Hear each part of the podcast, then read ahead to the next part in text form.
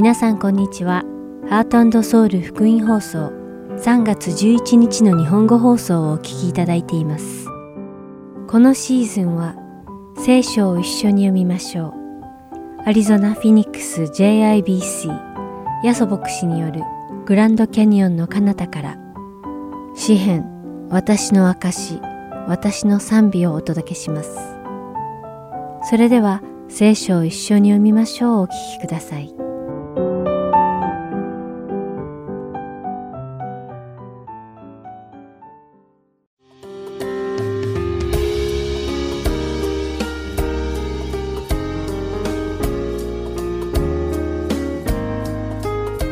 ハートソウル福音放送のリスナーの皆さんこんにちは。聖書を一緒に読みましょうのお時間です。お相手はダイヤモンド優子がお送りします。イエス・キリストを信じると私たちは教会に通い始めます。そして日曜礼拝、水曜礼拝、早朝礼拝などに出席します。また、聖書勉強に参加したり、様々な奉仕活動を行ったりして、信仰生活を送ります。しかし皆さんは、これらのことを行う動機と目的をしっかり把握しているでしょうか？まず礼拝すること、聖書を学ぶこと、奉仕をすることの目的は、神とのより密接な関係を持つためなのです。私たちは神を愛し、もっと神を愛したいからこそ、これらのことを行うのです。しかし、この目的を持たない人が礼拝したり、聖書を勉強したり、ボランティアをしたりする場合があります。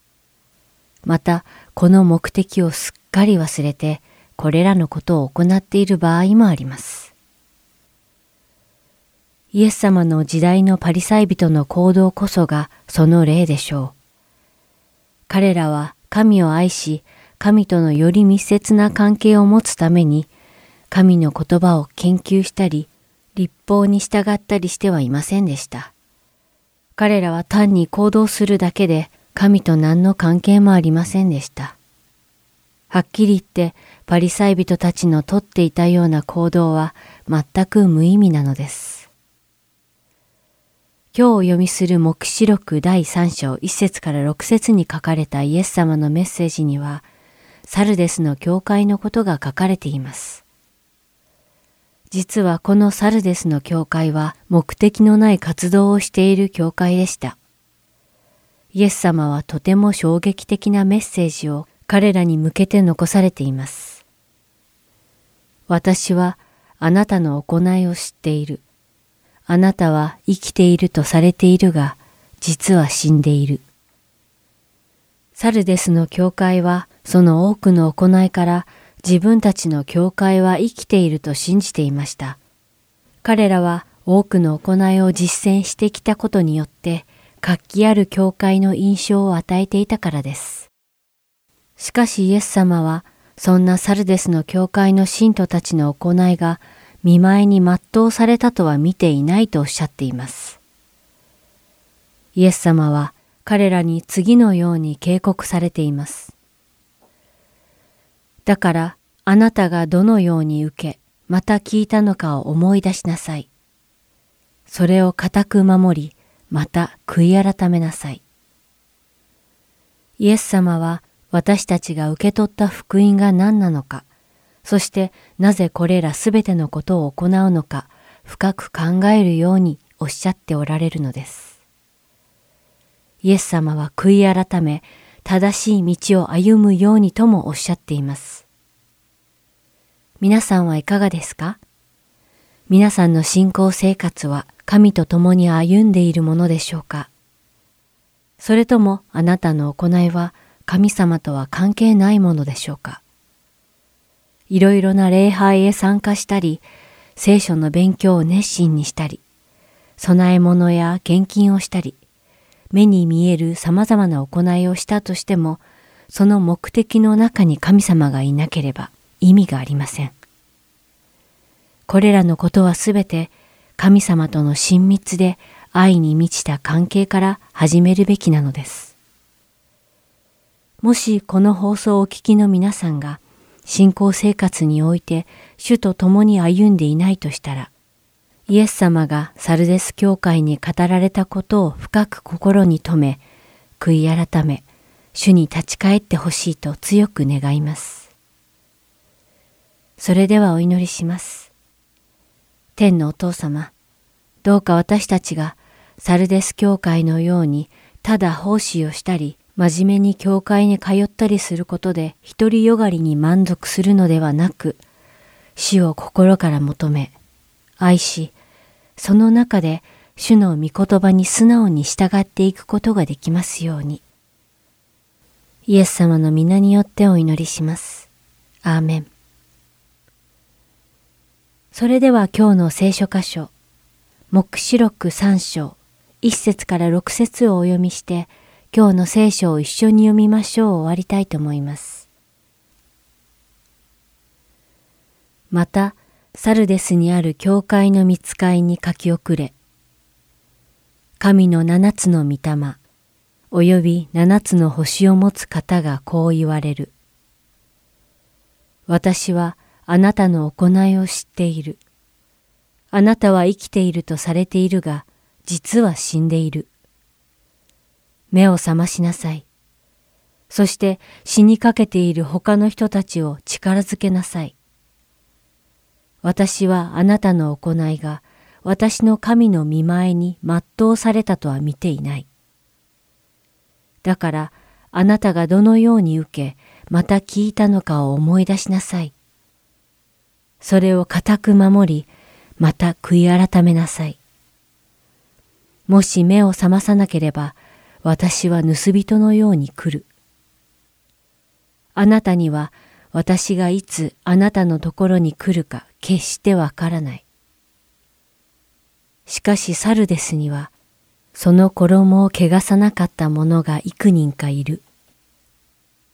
彼らは白い衣を着て私と共に歩む。彼らはそれにふさわしいものだからである。勝利を得る者はこのように白い衣を着せられる。そして私は彼の名を命の書から消すようなことは決してしない。私は彼の名を私の父の見前と見つかいたちの前で言い表す。耳のある者は、御霊が諸教会に言われることを聞きなさい。今日も聖書を一緒に読みましょうにお付き合いいただきありがとうございました。お相手はダイヤモンド優子でした。それではまた来週お会いしましょう。さようなら。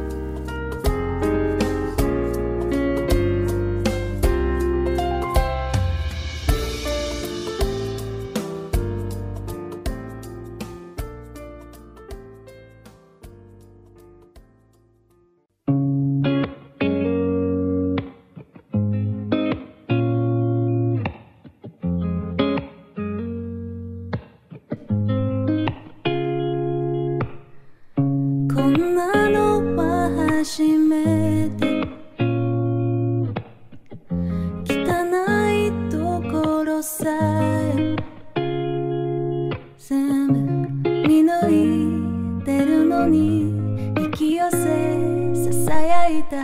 隠れなくていいんだって。あなたに知られている。いつでも。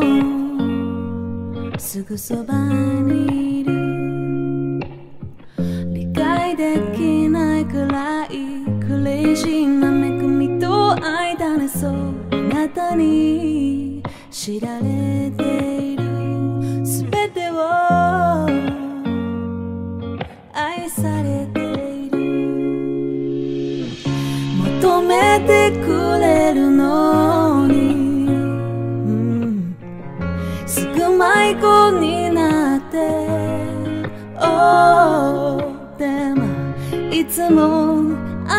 に守られているすべてを捧げるよ。あなたに知られているいつでもすぐそばにいる。理解できないくらいクレイジーな恵みと愛だねそうあなたに知られているあなたに知られている How how wide the rich how high is your heart I cannot find the reasons why you give me so much わからないよねどう してそんなに優しくしてくれる。のあなたに知られている。いつでもすぐそばにいる。理解できないくらいクレイジーな恵みと愛だね。そう。あなたに。知られている。あなたに知られている。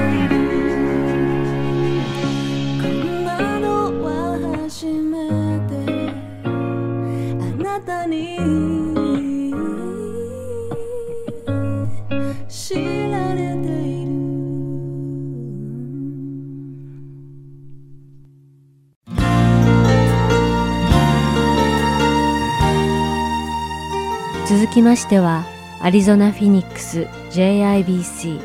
ヤソ牧師によるグランドキャニオンの彼方からをお聞きください。今日のタイトルは How to Discern the Voice of God No.3 神の声の聞き分け方第3回。ヤソ先生の話を通して皆様が恵みのひとときを送られることを願います。改めまして皆さんおはようございます。それではですねメッセージに入っていきたいと思うんですけども、えー今ですね私たちはあシリーズで神の声の聞き分け方ということを学んでおります。私たちはですね毎日さまざまな声にですね囲まれて生きてるわけですね。その中でですね実はクリスチャンである方もクリスチャンじゃない方も神の声を聞いたわけですね。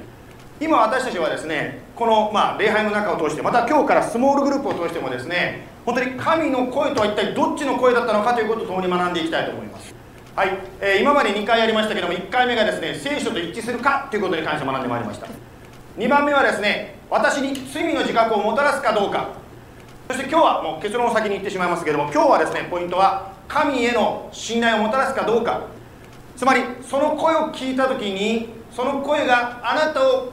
神様に対する信頼を増やすならばそれは神の声ですよっていうことです。インターネットでですね買い物される方がね好きな方いらっしゃると思うんですけどオンラインショッピング好きな方いますね。手上がってますね。上がってますけど、まあ、インターネットで買い物をするときはですね自分の手で触ったり見たりすることはできないわけですから当然信頼っていうんですかレビューとかそのお店に対する信頼っていうのが大事になってきます。ある方がですねディズニーのキャラクターでエルサっていうキャラクターがあるんですけどエルサのキャラクターのですねケーキを頼んだんですね。そしたらですねこんなものが来ちゃったと言ってました。えー、まあエルサねエルサにエルサのまああの私たちはですねまあねやっぱり信頼して言い方変えるとまあ信じて注文したら全く違うものが来たということを経験した方いらっしゃると思うんですね。信頼信仰と言いますとですね今朝皆さんは早速信仰を使ってここに来たわけですね。それは信号機を信頼してあなたはここに来たと思います。信号機があなたの方がですねグリーンな時に横が赤になっていると信頼してここに来たあなたには信仰があってここに来たわけです。この日本の信号機は何を意味しているか分かる人？Is this stop or go? 分かりにくいですね。What's this saying? You know ね、分かりにくいですけどまあこれは進んでいいということですけどなんで赤がついてるのか私もよく分かんないですけど。本当に私たちは毎日毎日生きる中でですね誰かをまた何かを信じてつまり信仰を働かせて生きてるわけですね。今日はねスモールグループで聖書の話も出てくると思うので聖書を知ってる方に質問したいと思うんですが聖書の中で信仰ということに関してよく書いてる聖書の箇所は何章？どこの？何何章の何章でしょう？Somebody say, I, I, え somebody here あれ？I hear that. ヒーブルチャプターはどこ？ヘブル書の11章の一節です。今日はですねちょっとそこから学んでまいりたいと思います。ヘブル書の11章の一節からまず3節まで読みますね。さて信仰は望んでいることを保証し目に見えないものを確信させるものです。昔の人たちはこの信仰によって称賛されました。信仰によって私たちはこの世界が神の言葉によって作られたことを悟りその結果見えるものが目に見えないものでできた見な見えるものの目に見えるものからできたのではないことを悟ります。今日は2つのポイントでお話しますけどまず1番目。信仰とは神の存在を認めるということです。信仰とは神がいるということを認めるということでありまたは違う言い方ちょっと英語でしますけども Faith prove God's existence ということですね。信仰は神がいるということをですね、まあ、示すっていうんですけど証明するということなんですね。あの私たちの教会はですね先ほどもちょっとね近々の時にお話しましたように他の教会と手を組んでですから今日はですねフットフィルバプテストとかな、ね、教会から来られてますけども本当にいろんな教会と手をつないで共にイエス様の働きをしている教会の一つです。まあ私たちの教会の中にですねシアトルにある JCPA の私たちの関係のある教会で金田牧師の先生がですねこういう本を書きましたね。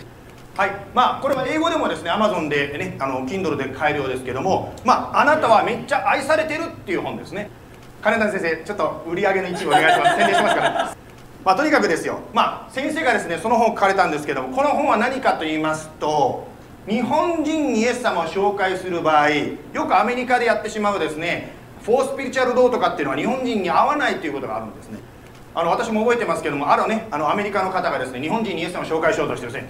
OK first step believe. No no first step acknowledge your sin. 罪を認めろとかですねいきなりこう宣教師が言われてですね日本人の人がうわ don't push me って感じでもう心閉じてしまったそう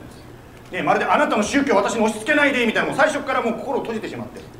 そこでですね、まあ、タイトルから書いてますけど金田先生は日本人にどうやってイエス様を紹介するかということで20年近くですねいろいろやってるうちに見つけたのがですねあなたはめっちゃ愛されてる。つまりイエス様にあなたは愛されてるんですよ。価値があるんですよというそこをですね強調した本を書きました。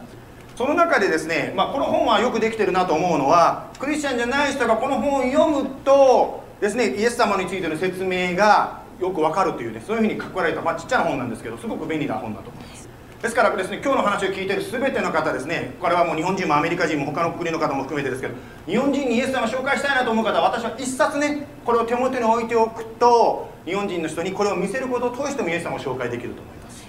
でこの本の中にですね金田先生がこういうね進化論の話を載せてるんです。というのはですね日本人がイエス様を信じるかどうかって迷った時にどうしても引っかかってくるのが進化論の問題なんですね。ご存知のように進化論っていうのは人間が猿から進化してできたということを教えるのが、まあ、進化論ですよね。しかし聖書を読んでいただくと分かるんですが聖書を見ると聖書はそう教えてなくって人間は猿とかとは別に神によって特別に作られたというふうに創世記最初の方に書いてあります。それをですね進化論に対して創造論と私たち呼んでますね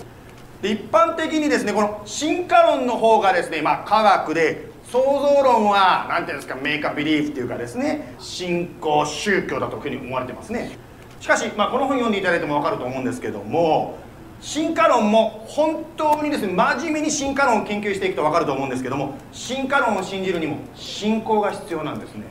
つまり何が言いたいかと言いますと本当にですねしっかり進化論を詳しく詳しく調べていくと分かることは決定的にこれが真実だという証拠がまだ見つかってないんですね。ですからこうであるに違いないと思っていろいろですね土を掘ってですねその証拠を探そうとしてるというのは絶対あるはずだ。なぜならばこれが真理だと思っているから絶対だって言って信仰を持ってですね土を掘っていってる。んですアリゾナ州のですね、まあ、有名な、観光地の一つがグランドキャニオンですね。グランドキャニオンこの写真はですねこれグランドキャニオンの下の方に降りていけるんですけど下の方に行く途中でねこれこれ行ったことある人います？ここに。ううああう？point anybody went there before? でもですね本当にですね進化論で考えるならば皆さんも知ってると思うんですけども何万年ですね本当に長い期間かかってですねコロラド川がずっと流れていく中で削られてできたというふうに教えられていますよ。しかしですね創造論つまり神が作ったというふうに信じる人の中でですねこれはですね何万年もかかってないよ。ノアの箱舟の時のあの大水がドバーッとですね地面を流した時にできたんだよというふうに考える人です。進化論が正しいのか創造論が正しいのか誰もこの場でですねできるのを上から見た人いないわけですから。ですからどちらを信じるにも信仰が必要だということなんです。つまり何が言い換えるかと言いますとイエス様を信じてる人信じない人関係なくみんな信じて何かを信じて生きてるんだということなんですね。先日ですねこの JBC の教会のこの近くのコミュニティのまあ集まりがありました。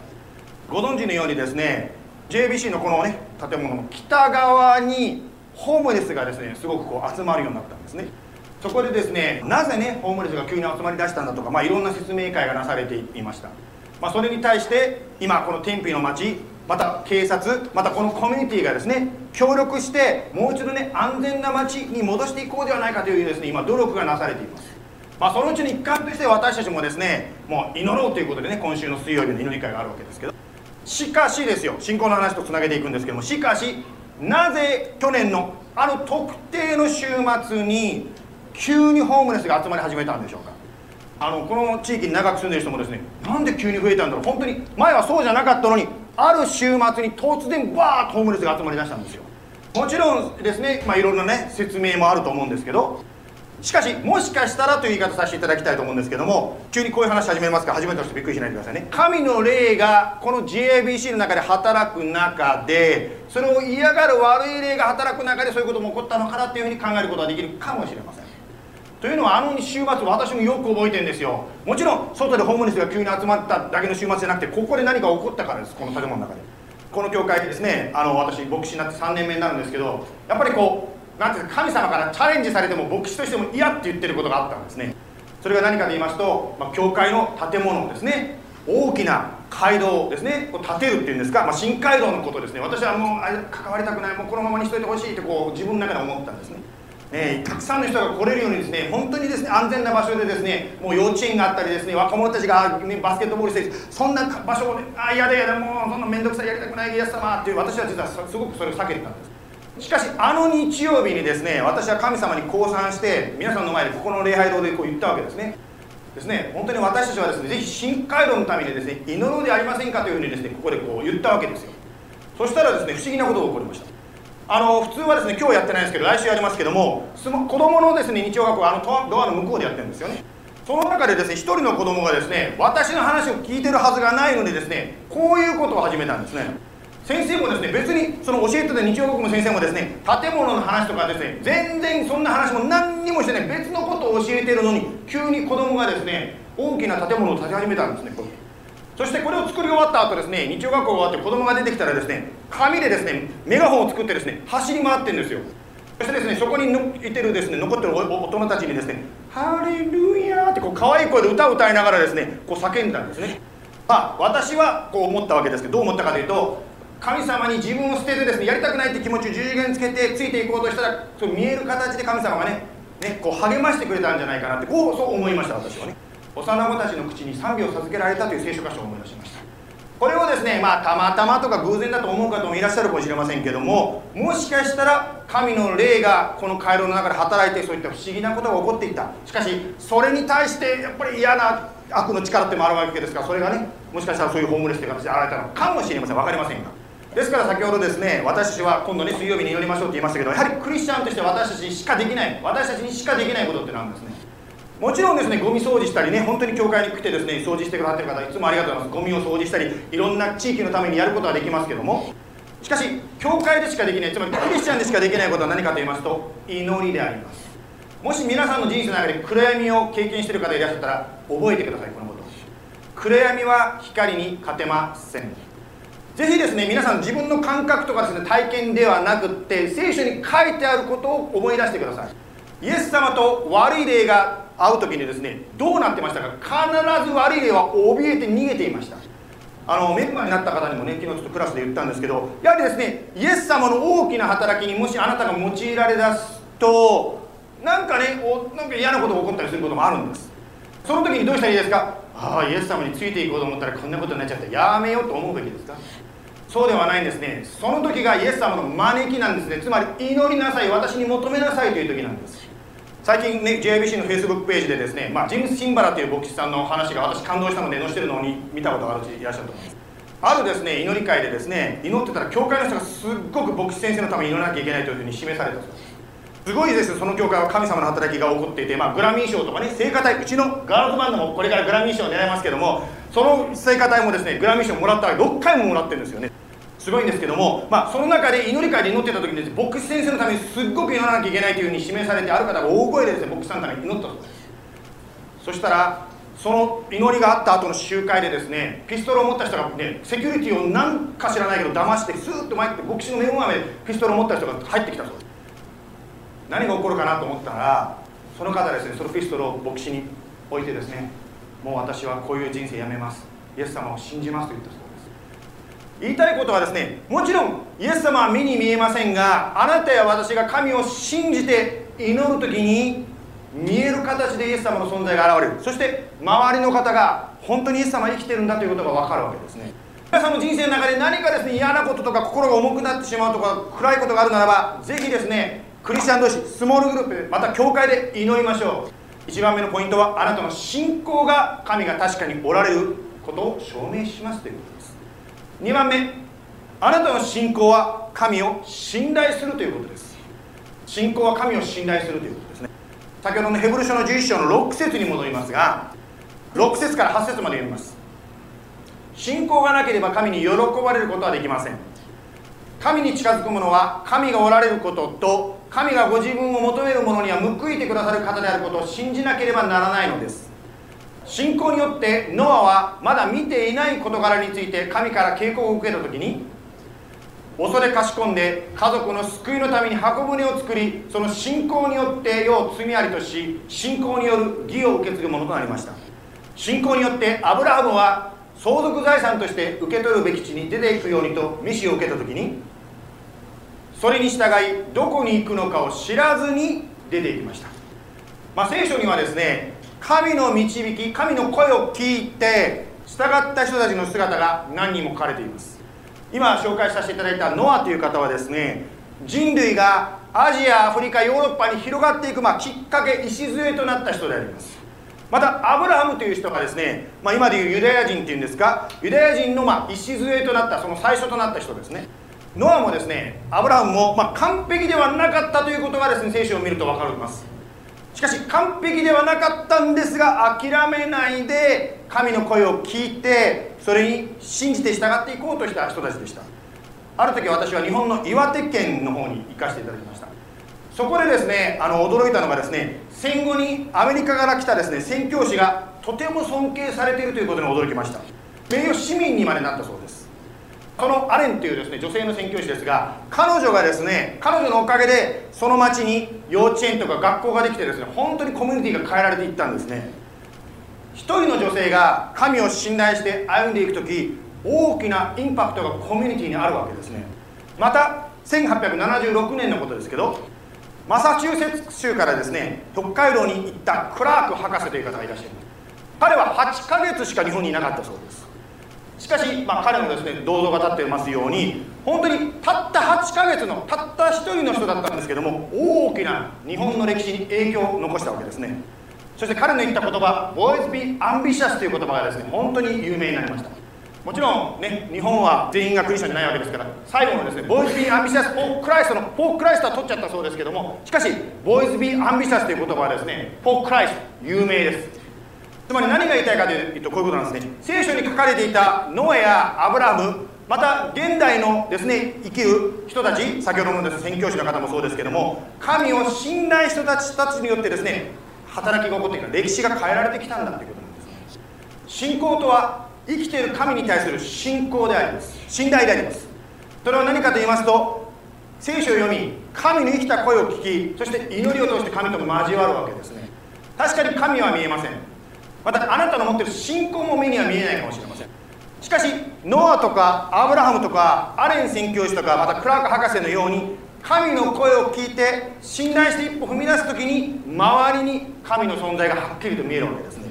つまり彼らだけではなくて私たち一人一人も神の声を聞き神を信頼して神についていく時あなたとあなたの家族が変わります。そしてこのコミュニティあなたの周りにいるコアカーや学校の友達はですね本当に家族に影響親戚に影響をもたらすわけですね。素晴らしい影響をもたらします。ですからまとめますと今日ですね神の声の聞き分け方として学びたかったことは何かと言いますと最初に言いましたようにその声はあなたが神へ信頼することを強めるかつまり神への信頼をもたらすかということです。もしあなたが聞いてるその心の叫び声最初に言いましたように私たちはいろんな声を聞いてますけどもその心の中に湧いていた声が神を信頼することを強めるんであるならばそれは神の声ではないでしょうかということですね。主の晩餐、まあ、ローズサパーというのがありますけどもこれはですねイエス様に対する信頼のあなたや私の現れであります。今日は月の一番最初なのですね。実は今日は主の晩餐をやりたいと思ってるんですけどもこれはですね最初にちょっと聖書を読んで説明したいと思うんですけどもイエス・キリストが十字架にかかる前の出来事を、ま、再現している。そこにはこう書いてあります。第一コリント書の11章の23節以降ですね。主イエスは十字架に渡されるよパンを取り感謝の祈りを捧げた後それを先こう言われました。これはあなた方のための私の体です。私を覚えてこれを行いなさい。食事の後同じように杯を取って言われました。この杯は私の血による新しい契約です。飲むたびに私を覚えて行いなさい。今からですね皆さんにですねマットさんとそれから、えー、誰ですあやさんでしたっけねあの配っていただきたいと思うんですけども、まあ、今からこの、ね、食べ物パンとそれからドリンクジュースですね皆さんにお配りしたいと思います。今日初めて来た方もですねぜひですね私をイエス様信頼しますというもし思いがある方がいるならば誰でも取っていいです。一緒にやりますんでですねあのまだ食べるのを待っててください。上だけこうねフィルムだけ取って待っててください、ね、ぜひ誰でも取ることができます。よろしいですか？はいありがとうございます。配っていただいてです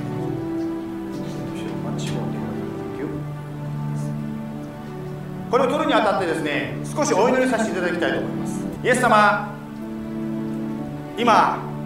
こうして、まあ、パンの、まあ、模型っていうんでしょうか。本当にパンの模型とそしてドリンクを一緒に今いただきたいと思います。もちろんあなたは目の前には見えません。あなたが実際にこの食事をした時に私がいたわけでもありません。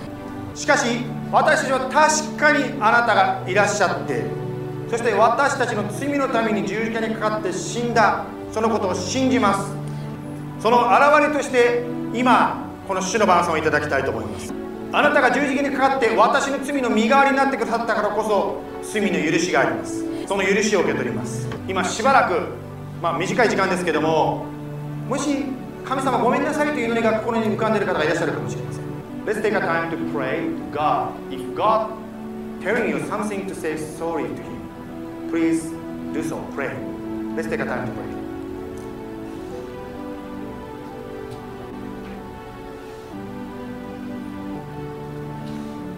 イエス様あなたの約束を思い出します。あなたは真実で正しい方ですから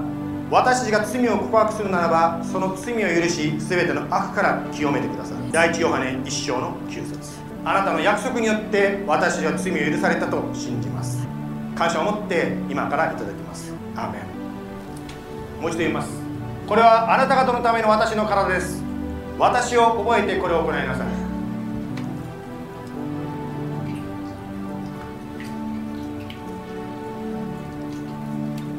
Now, second layer for the drink.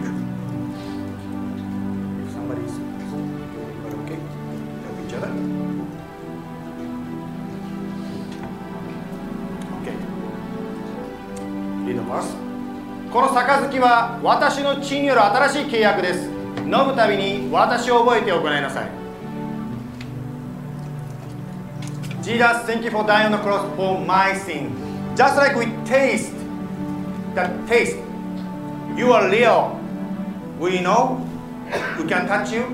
but Jesus, you are there. You really died for me because we tasted. Thank you for your sacrifice. Because of that, we are really forgiven. Means anything happen, you are with us anytime, all the time, until the time we go back to heaven. Thank you for Jesus. Be with us, never forsaken us. Just like Abraham and Noah, they are not perfect. They sinned against you. But you forgive them and they trust you to work together. So Jesus, now there's no Noah, there's no Abraham, or even the missionary Allen or Dr. Clark, but you have us here. Jesus, we give ourselves to you. Please use us this week for your glory, for your sake, as we seek you let us listen your voice, and we will follow you. And then we, our family, our friend, and neighborhood will see you mightily walking among us. Thank you, Jesus. My heart is now with the people who are sick right now because I know somebody is hurting right now. That's why we pray in the name of Jesus. Not only the physical heart, but emotionally too, Jesus. Please heal heal the relationship, Jesus. Because you are the one who came to heal the broken relationship between, between human and God. Thank you. You're master of healing relationship. So please heal us. In thanksgiving, we all pray. In Jesus' name, amen.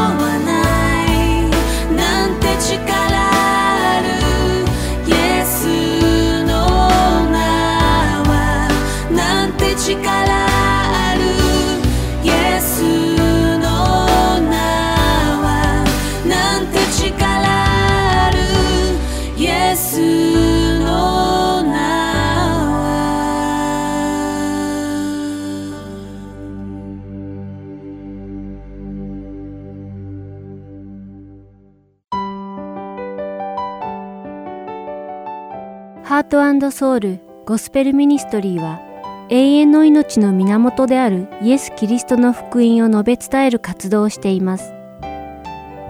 もしこの放送をお聞きになっている皆さんの中で神様、そしてイエス様のこと、または永遠の命についてもっと知りたいと思われる方がいらっしゃいましたら、どうぞこちらのウェブサイトまでお気軽にご連絡ください。heartandsoul.org at gmail.com heart and seoul org at gmail.com またこれからもこのハートソウルミニストリーの CD をご希望の方は E メールとお名前ご住所をご記入の上ハートソウルの E メールまでお知らせください。ご連絡いただき次第配送無料にて送らせていただきます。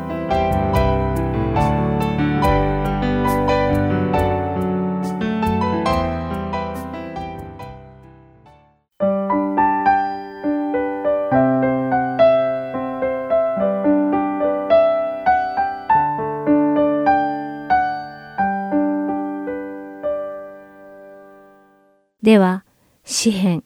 私の証、私の賛美をお聴きください。ハ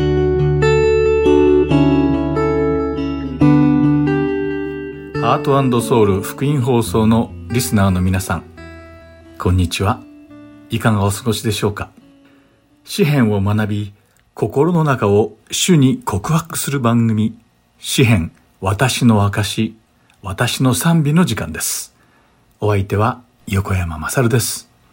では早速始めましょう。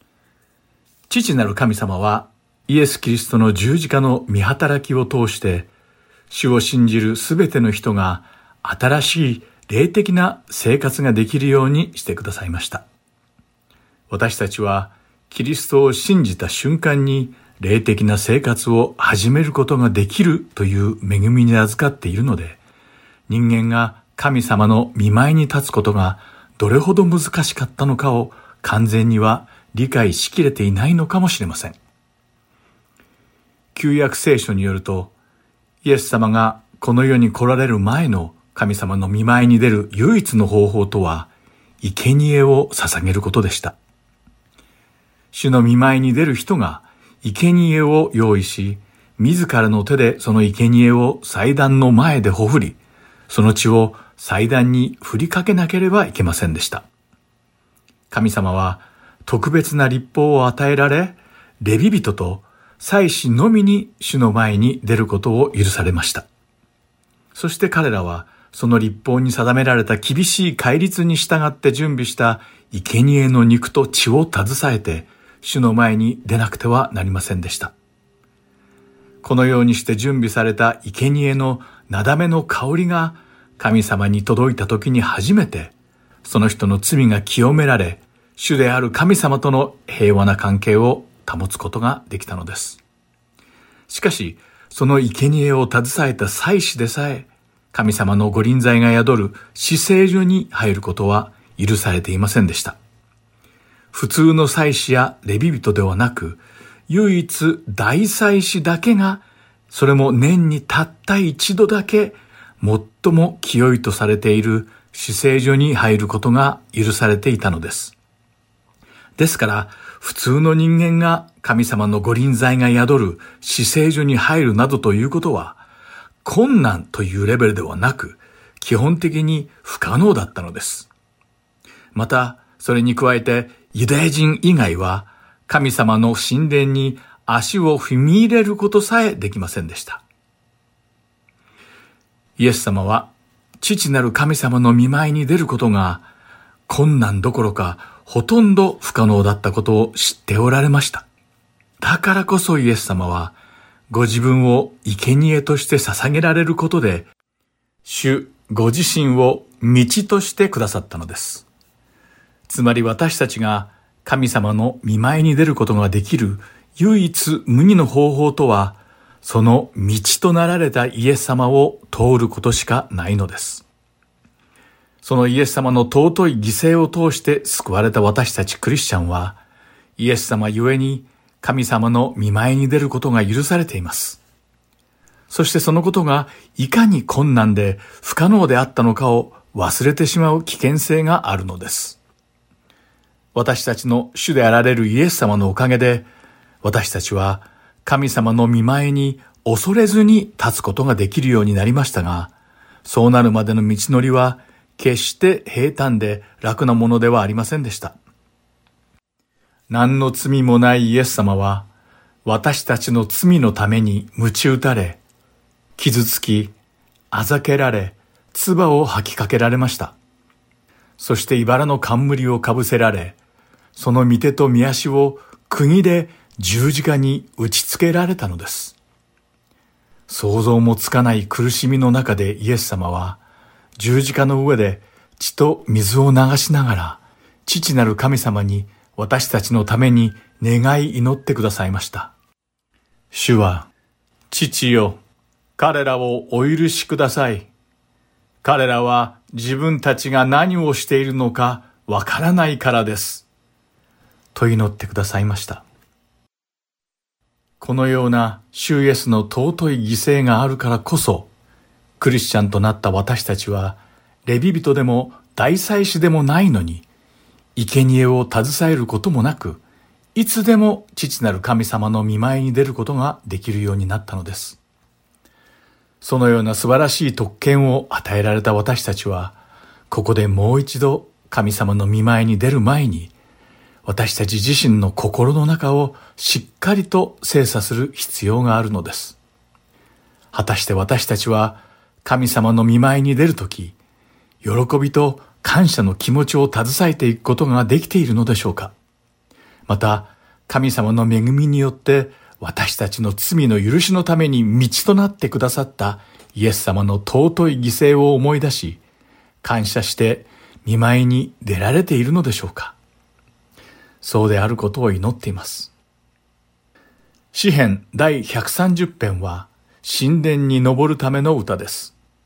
それは私たち罪人の心が神様の見舞いに出るときにどのような状態でなくてはいけないのかを告白している歌なのです。詩編第130編の1節から4節を読んでみましょう。そこには、主よ、深い淵から私はあなたを呼び求めます。主よ、私の声を聞いてください。私の願いの声に耳を傾けてください。主よ、あなたがもし不義に目を止められるなら、主よ、誰が見舞いに立ち得ましょう。しかし、あなたが許してくださるからこそ、あなたは人に恐れられます。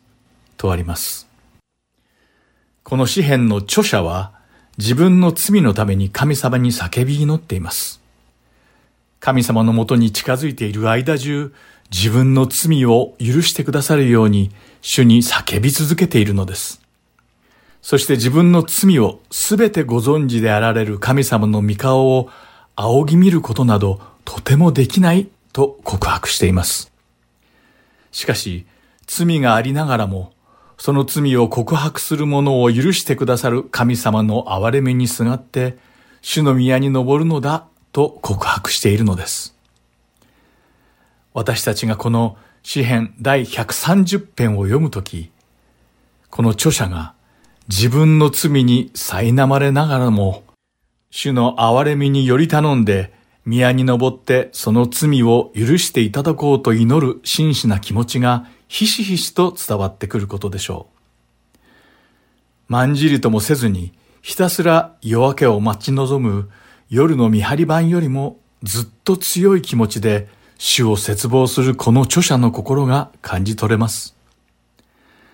私たちはパンデミックの間、一緒に教会で神様を礼拝することができませんでした。だからこそ、今それを許された喜びと感謝の心が本当にわかるようになったのではないでしょうか。この詩編第130編の著者のように、私たち全員が一瞬たりとも怠ることなく、神様を求め続け、主の見前に出られることを祈っています。また、私たちのために、神様への道となってくださったイエス様の尊い犠牲を思い出し、私たちがその道をしっかりと歩んでいけることを願っています。今回も最後に今日の主題である詩編第130編を読んで終わりたいと思います。詩編第130編。主よ、深い淵から私はあなたを呼び求めます。主よ、私の声を聞いてください。私の願いの声に耳を傾けてください。主よ、あなたがもし不義に目を止められるなら、主よ、誰が見舞いに立ち得ましょう。しかし、あなたが許してくださるからこそ、あなたは人に恐れられます。私は主を待ち望みます。私の魂は待ち望みます。私は主の御言葉を待ちます。私の魂は夜回りが夜明けを待つのに勝り、誠に夜回りが夜明けを待つのに勝って主を待ちます。イスラエルよ、主を待て。主には恵みがあり、豊かな贖いがある。主はすべての不義からイスラエルをあがない出される。今回も最後までお付き合いくださってありがとうございました。また来週、詩編、私の証、私の賛美でお会いしましょう。お相手は横山まさるでした。